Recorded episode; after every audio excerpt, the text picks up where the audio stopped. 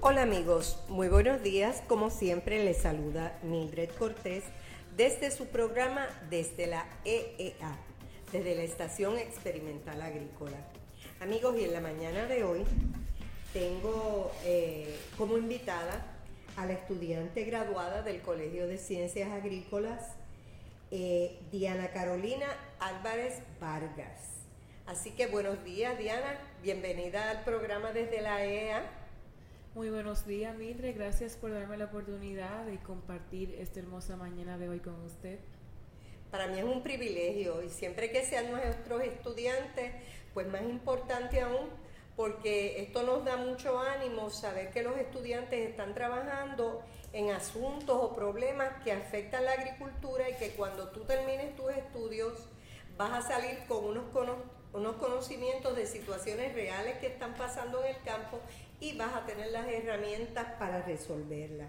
Háblanos un poco, primero que nada, sobre tu tema de tesis.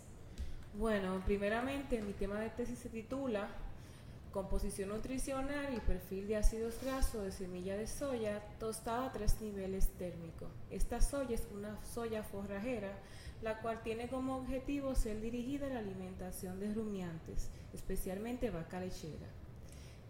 Sí. Eh, Diana, ¿en qué, ¿en qué departamento o en qué programa, bajo qué programa tú estás trabajando esto? Eh, tengo entendido por lo que me dice que es de dos unidades, ¿verdad? Del Departamento de Ciencias Agroambientales y del, y del Programa de Ciencia y Tecnología de Alimentos. Eso es correcto. Eh, ¿Quiénes son tus profesores consejeros en la tesis? Bueno, en mi miembro de comité el chairman, este programa está dirigido por el doctor líder Valencia, la doctora María Plaza y la doctora Susica Pagán Riestra. Muy bien, tremendos compañeros, excelentes investigadores. Eh, Diana, háblanos un poco de cuáles son los objetivos del proyecto tuyo. Bueno, el objetivo como tal, como todos sabemos, la soya tiene un componente antinutricional que es la trixina. La trixina eh, se encarga como tal de digerir la proteína. La misma es producida eh, por el páncreas.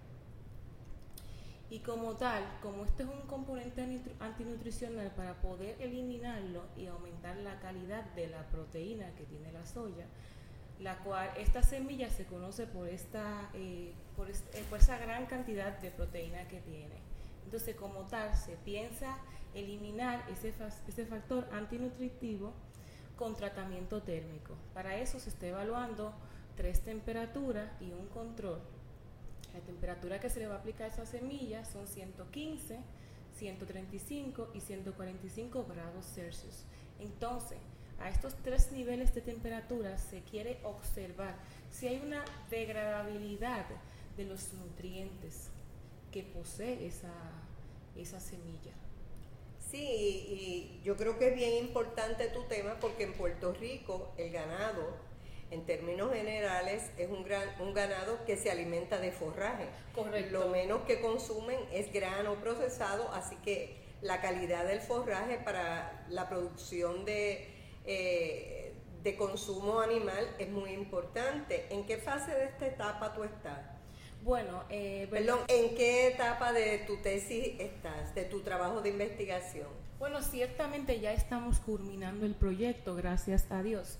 En esta etapa de mi proyecto estamos, eh, o vamos, mejor dicho, a evaluar si la trixina se inhibió con los tratamientos térmicos que fueron sometidos, porque nuestro objetivo es evaluar qué, a qué temperatura se degradan menos estos componentes, perdón, estos componentes nutricionales que tiene la soya y al mismo tiempo observar si a esa temperatura también la trixina está inactiva. Porque la trixina tiene muchos efectos secundarios que le puede eh, ocasionar, aparte de, de ser un factor antinutricional, puede ocasionar problemas en el páncreas del animal.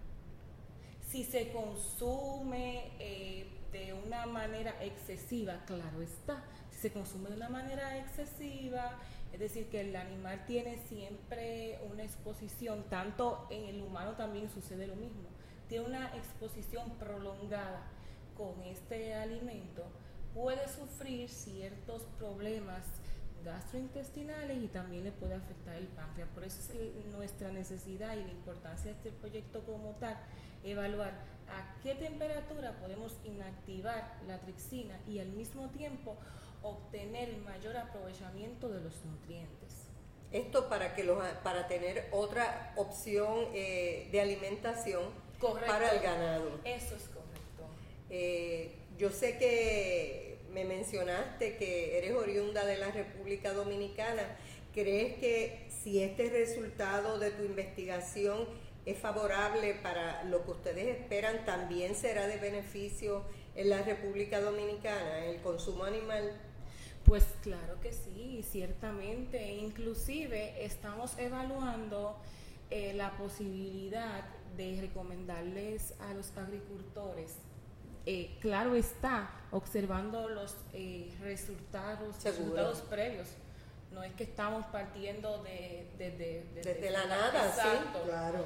Entonces, ya con los resultados actualmente obtenidos, hemos observado que a una temperatura mínima, se conserva la mayor eh, cantidad de nutrientes.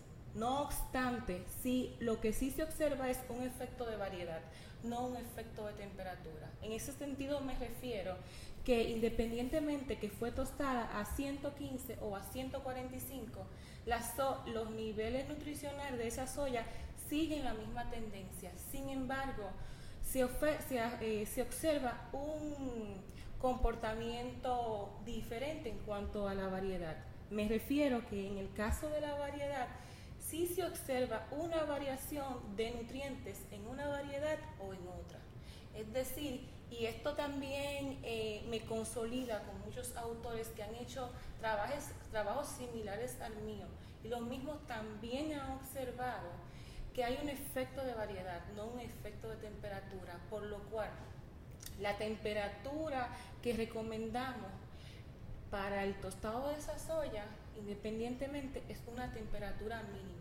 Esto sería bien favorable para, como tal para los agricultores, debido a que pueden emplear herramientas menos sofisticadas, hornos menos sofisticados, es decir, más económicos, que les pueda dar la misma función, sin tener que recurrir a unos hornos convencionales más sofisticados y una y un gasto extra porque hay que ver el factor económico también. Factor económico siempre en cualquiera de esos análisis como que, que uno hace ya sea a nivel de investigación de estudiantes para una tesis de grado o a nivel de estudios profesionales, el factor económico es bien importante porque pueden ser muy interesantes los resultados, pero si económicamente no es viable para nuestros agricultores, pues no tiene la misma utilidad. ¿Por qué? Porque, por ejemplo, eh, y pensando en el caso de, Puerto Rico, los costos de producción son muy altos y tú lo sabes por los salarios y por los insumos que se emplean. Así que eso, eso que acabas de mencionar es crítico. Si el agricultor puede eh, lograr que estas temperaturas eh, opaquen los o, reduzcan los efectos negativos a un costo mínimo, yo creo que sería mucho más acogida por ellos para que sus animales lo consuman. Sí, ciertamente. También se me olvidó mencionar que las líneas de soya con las cuales yo estoy trabajando fueron liberadas de la Estación Experimental de Isabela. Esta línea se definen como 1.1, 22.3 y 16.1. Y como dice, ya, ya fueron liberadas. Sí, ya fueron liberadas. Y también evaluamos en esta línea lo que es el rendimiento, es decir, el rendimiento del grano. Y actualmente la que se observa mayor rendimiento de grano es en la línea 1.1. Pero la que tiene mejor perfil eh, de, de nutrientes como tal es la 22.3. O sea que sobre eso ¿verdad? hay que hacer un análisis para finalmente hacer uno, unas recomendaciones eh, ponderadas y ya entonces los agricultores, ¿verdad? Tomarán eh, su decisión. ¿Ustedes las han probado con animales o no? Bueno, actualmente el doctor Valencia me había comentado su interés de evaluar esas líneas como tal, eh, ya sea en in vitro o in situ. Pero ya ese tema como tal es de alimentación animal y creo que se me escaparía de las manos. Sí, sí, que ya es otro tema, otro pero, asunto pero a tratar. Sí, sí es bueno mencionar que sí evaluamos lo que es el total de nutrientes digeribles, que fue, esos análisis no, no los realicé como tal, sino que fue realizado por el laboratorio, en un laboratorio de New York, y en el cual se observan para todas las líneas un total de nutrientes digeribles de un 100%, es decir, que tiene bastante aceptabilidad del animal. Es excelente, aparentemente. Sí, pero sí quiero recargarle a los eh, agricultores, en este caso a los que se dedican al ganado, a la producción de leche como tal, que al momento de elegir una soya para la alimentación animal, es bueno que evalúen qué líneas van a emplear. Porque como dije anteriormente, dependiendo de la línea, depende la cantidad de nutrientes que tiene la misma. Sí, claro, cada cual tiene sus características, no todas son y iguales. que no hay un efecto, no hay un efecto notable en realidad, no hay un efecto significativo sería la palabra en temperatura. Que si la tú están a 115 y la tú están a 145, sería prácticamente lo mismo. Que eso sería uno de los objetivos principales. ¿Y, ¿Y qué tú estás pensando? ¿Que el agricultor puede hacer ese proceso o que puede haber una planta procesadora y entonces vender la soya ya tostada? ¿Cómo ustedes visualizan eso o cómo se hace en otros lugares si se ha hecho previamente? Bueno, es bueno destacar que actualmente en Puerto Rico no existe una industria destinada a la extracción del aceite.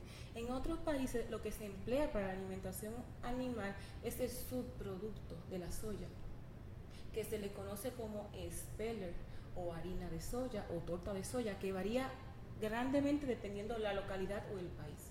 Pero actualmente en Puerto Rico no hay una planta eh, destinada a la extracción del aceite de soya. Por tal razón hay que buscarle uso a esa semilla.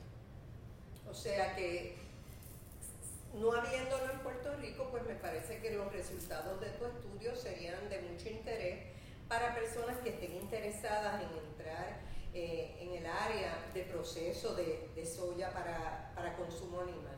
Exacto, está en lo correcto, profesora. Bueno, pues a mí me parece muy interesante, sobre todo, eh, Diana Carolina, cuando yo veo que nuestros estudiantes están haciendo investigaciones que realmente están destinados a resolver un asunto del sector agrícola, ya sea nuestro o de otros países, porque al igual que tú, recibimos estudiantes de República Dominicana, de Colombia, de Venezuela, de muchos otros países, y a la vez que su trabajo resuelve problemas reales de nuestra agricultura, tal vez también resuelve problemas de otros países, porque todos muchas veces tenemos situaciones comunes para el manejo de nuestras plantaciones y para las situaciones críticas que enfrenta el sector agrícola cada día, que está tan competido y verdad que necesitamos ser lo más eficientes posible para poder competir en el mercado de, venta de alimentos. No, y no obstante eso, también es bueno recargar que dependiendo con la alimentación que haya tenido esta vaca, eso se va a traducir a una buena calidad, tanto de la carne de esta vaca como la leche. Exactamente, exactamente. Todo está relacionado. Exacto. Aquí nada son elementos por separado, todos tienen una relación con otros. Así que Diana Carolina, te agradezco mucho que hayas aceptado la invitación de participar conmigo en, en, el programa. Te deseamos mucho éxito y ojalá y sigamos sabiendo de ti y tus logros profesionales. Nada, yo creo que el placer es mío haber compartido este este hermoso tiempo con usted. Gracias por la invitación. muchas gracias, esperemos que no sea la última vez. Y amigos, a ustedes los digo que nos esperen siempre con un programa bien interesante relacionado con la agricultura o con temas afines en este su programa desde la EEA. Y recuerden, pueden registrarse en nuestro programa a través de Facebook